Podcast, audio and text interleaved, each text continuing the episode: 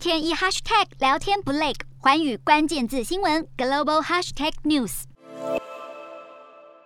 天大楼林立，还拥有无敌海景。杜拜是阿拉伯联合大公国的经济中心，而在西方各国对俄国发动战争、祭出空前制裁后，杜拜现在更成为俄国亿万富豪落跑的选择之一，以及置产天堂。阿联虽然批评俄罗斯侵略乌克兰，但并未祭出任何制裁，和俄国也依旧保持好关系。根据统计，俄国大亨今年前三个月在杜拜购买的房地产数量已经激增百分之六十七。杜拜有房地产公司因为俄国富豪撒钱大买房，而多雇佣会说俄语的房仲。当地房仲还透露，俄国有钱人未雨绸缪，早就在俄国攻打乌克兰之前就开始准备把钱移出俄国，而且在阿联制产是能够取得居留签证的方式之一。而另一个对俄国富豪展开双臂欢迎的，还有土耳其。不止富人离开，俄国也出现人才外流的现象。许多跨国公司和俄国新创公司逐渐移转到阿联，不少俄国当地企业也决定撤出，因为国际制裁增加他们经营的难度。而现在这把制裁之刀，可能也将会向俄国总统普丁传说中的地下情妇前体操选手卡巴耶娃。